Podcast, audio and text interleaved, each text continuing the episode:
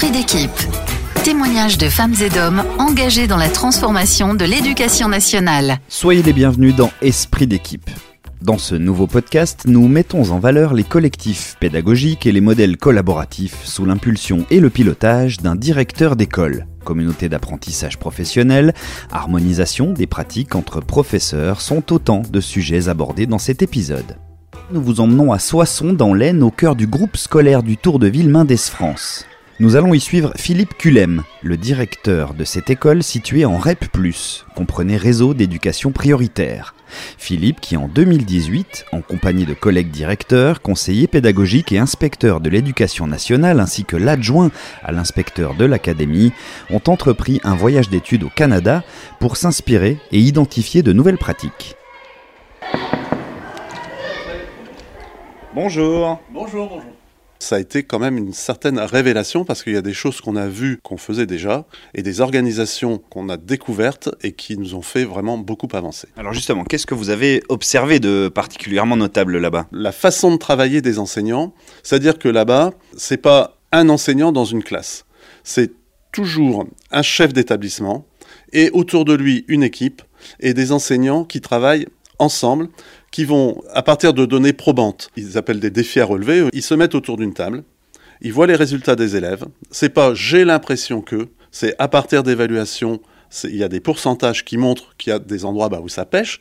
Et comment on fait tous ensemble pour améliorer les choses. Comment tu fais dans ta classe concrètement? Voilà moi comment je fais toi comment tu fais, quels résultats tu obtiens dans ta classe, quels résultats j'obtiens dans la mienne? Et avec l'aide des conseillers pédagogiques, autour de la table, on, mène, on, construit une séquence et qui va être utilisée dans l'ensemble des classes de l'école. On peut dire que vous cultivez ainsi une communication ouverte et, transparente avec toutes les parties prenantes. Beaucoup de communication avec les enfants. Ils savent ce qu'on attend d'eux. Et surtout, plus important encore, l'élève qui a raté, entre guillemets, au départ, il voit au fur et à mesure les progrès qu'il réalise. Et il voit à quel moment il va atteindre la cible qu'on lui a fixée. Alors, est-ce que vous avez opéré des changements dans l'organisation de votre groupe scolaire? Oui, alors il y avait déjà des collègues qui travaillaient euh, de concert, euh, qui, qui, harmonisaient, il y avait des, échanges de services, etc. Et euh, on a instauré donc les, communautés d'apprentissage professionnel. On analyse d'une façon beaucoup plus fine les résultats des évaluations, en particulier les évaluations nationales. Donc, fort de ces évaluations, on peut construire nos séquences pour améliorer les résultats des élèves. C'est quelque chose qui se fait euh, petit à petit. C'est pas du jour au lendemain qu'on change tout. N'empêche que ça donne des nouvelles habitudes de travail et surtout ça donne une confiance euh, dans l'équipe. Très bien. Bah allons voir ces classes alors. Voilà. Je vous y emmène.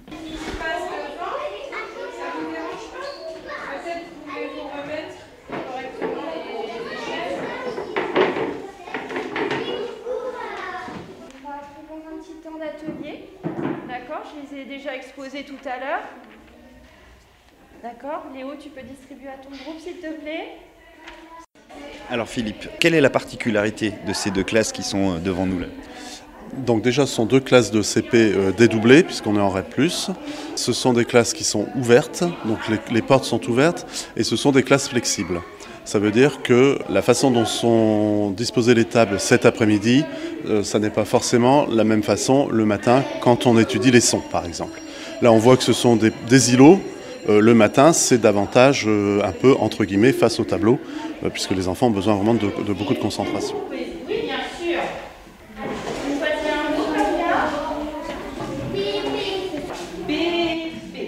Ce sont deux classes qui ont investi aussi le couloir qui est contigu, c'est-à-dire qu'en fait, il y a deux classes et le couloir. Et le couloir est organisé pour servir aussi au niveau euh, pédagogique.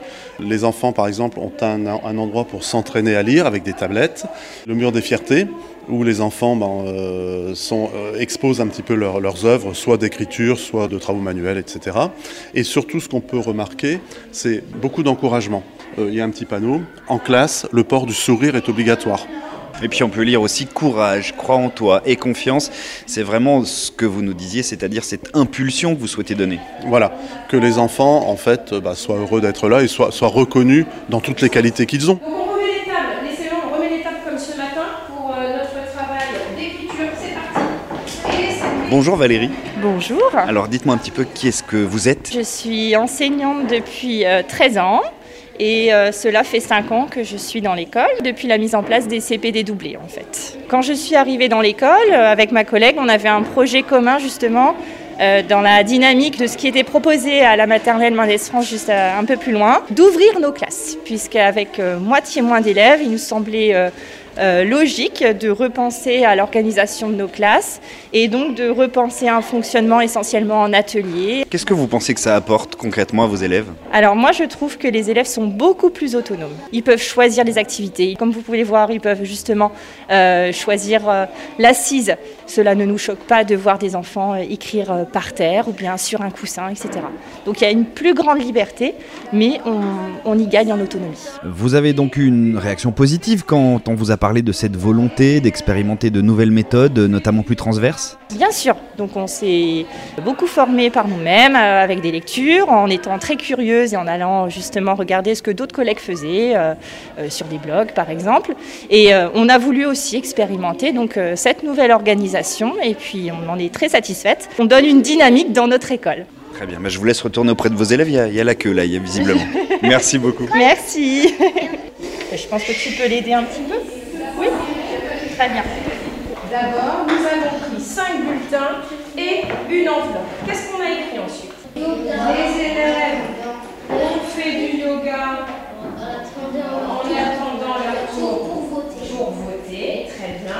Les élèves ont fait le 11C OLT. Donc tu peux Bonjour Justine. Est-ce que vous pourrez vous, vous présenter rapidement qui êtes-vous? Oui, alors je suis euh, enseignante euh, en REP+, depuis euh, bientôt 10 ans. Et cette année, petite spécificité, puisque j'ai un double niveau en classe, j'ai des CP et des CE1. Mais c'est une, une belle aventure. Alors cette spécificité justement, est-ce qu'elle vous apporte du plus? Oui, c'est un, un challenge en fait. Ça demande beaucoup d'implication de ma part et beaucoup de préparation. Euh, mais à la fois, c'est ce que j'aime aussi. Et sur votre métier à vous de professeur, est-ce que ces nouvelles méthodes et ces échanges améliorent votre quotidien? En vous rendant encore plus acteur de certaines décisions, de réflexions Oui, dans notre groupe de travail, c'est vrai qu'il n'y a pas de leader en fait. Le but étant que voilà, on, on, on œuvre pour les enfants, on œuvre pour les élèves, mais c'est vrai que c'est un réel plaisir de se rendre au travail en sachant qu'on a derrière des collègues qui partagent euh, une façon euh, d'enseigner euh, tout à fait innovante. C'est un petit peu comme un cercle vertueux. Parfait, merci beaucoup, je vous laisse retourner à vos adverbes. Oui. Esprit d'équipe. Alors où est-ce qu'on se rend maintenant On part à l'école Pierre Mendès France voir les enseignantes de maternelle. Ok, c'est parti. Voilà. Donc c'est une petite école euh, maternelle de 4 classes, une classe de tout petit petit, une classe de moyen et deux classes dédoublées de grande section. Et on va aller voir plus particulièrement donc les enseignantes de grande section.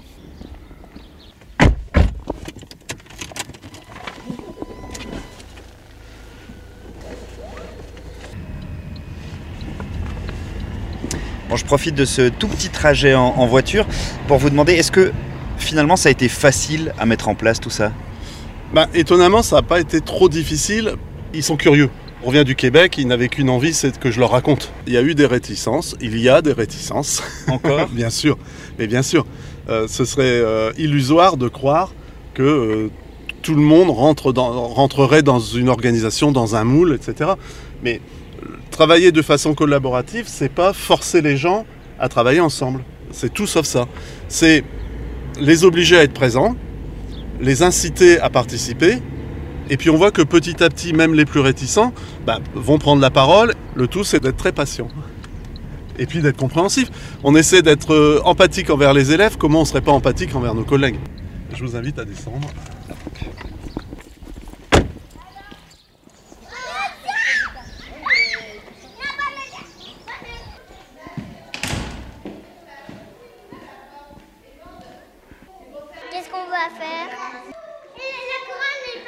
Bonjour Sophie. Bonjour. Est-ce que vous pourriez nous décrire un petit peu l'organisation de ces classes ouvertes? Avec ma collègue, on a réuni nos deux classes. On a une euh, porte qui permet de communiquer entre elles. Donc on a réparti en pôles d'activité. Par exemple, dans ma classe, euh, je concentre toutes les activités euh, qui tournent autour de la phonologie, du langage, de l'écriture. Et ma collègue a les matières plutôt scientifiques, maths, découverte du monde et puis euh, informatique. Et il y a aussi un espace dédié à l'art ici. Oui, il y a une salle euh, exprès, puisqu'on a les locaux qui nous le permettent, où on a euh, développé euh, toutes les sortes d'art, aussi bien la musique que les arts plastiques. Quels bénéfices tirent les enfants de tout cela selon vous? Alors en fait, les enfants se repèrent beaucoup plus dans leurs apprentissages. C'est très personnalisé, très individualisé. Aucun enfant ne fait la même chose en même temps. Donc euh, en fait, chacun travaille à son rythme et peut trouver euh, une certaine sérénité parce qu'il ne se sent ni frustré parce que le travail va passer vite, ni en échec parce que ça va trop vite et que euh, pour le coup, ils sont vite perdus. Il y a beaucoup de différences de niveau, donc on préfère en fait individualiser le travail.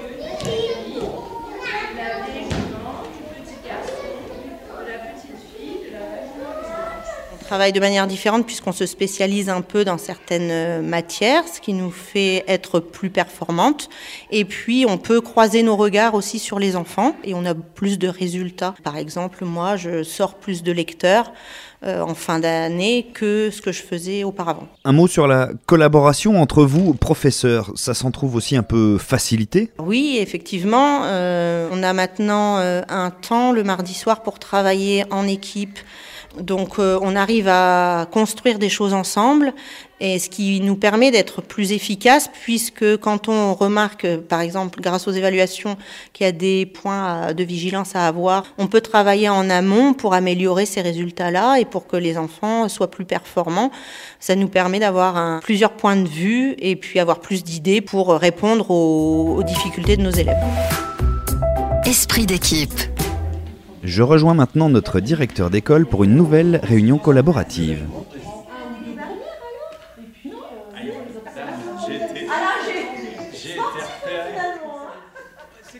Philippe, alors qu'est-ce qui va se passer euh, dans cette salle? J'accueille euh, tous les directeurs euh, volontaires de notre circonscription. On se réunit environ une fois par mois euh, sur la base du volontariat. Euh, en général, on a euh, Christophe Calzado, inspecteur de circonscription, qui euh, fait une petite introduction, nous donne les, informations, etc. Puis il quitte la réunion et nous laisse entre directeurs. Ça nous permet voilà, d'échanger. Le principal sujet, souvent, c'est la mise en place des communautés d'apprentissage pédagogique et les difficultés que rencontrent les collègues. Ça veut dire que les directeurs qui viennent, en fait, c'est un peu le moment où chacun bah, se raconte les réussites qu'il peut avoir dans son école, les difficultés qu'il peut rencontrer. La parole est libre. Donc euh, voilà, concernant le travail collaboratif, je vous propose donc cet outil-là.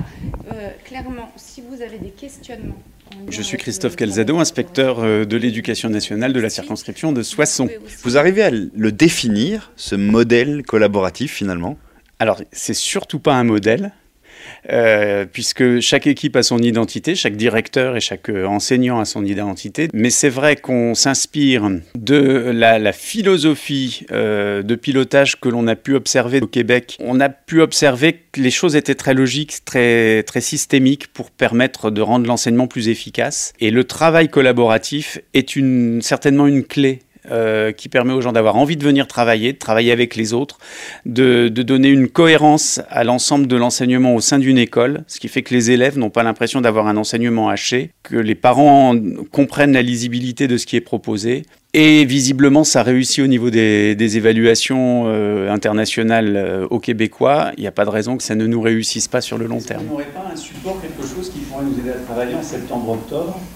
Pour que l'équipe elle soit opérationnelle dans la collaboration en novembre Quel sentiment vous anime quand vous voyez que ça prend vie, forme et que ça crée cette émulation, tout ce que vous avez voulu et souhaité mettre en place? Est-ce que c'est moi qui ai réussi? Après, on impulse quelque chose, et puis la réussite, elle vient encore une fois du collectif. Hein. Tout vient pas du directeur de l'école du Tour de Ville. Quand on part dans un voyage d'études avec d'autres collègues directeurs, des collègues conseillers pédagogiques, des collègues inspecteurs, on échange et on se dit, ben, qu'est-ce qu'on pourrait ensemble mettre en place pour que ça fonctionne mieux, pour que les gens se sentent moins isolés, pour augmenter la confiance en soi, rassurer tout le monde?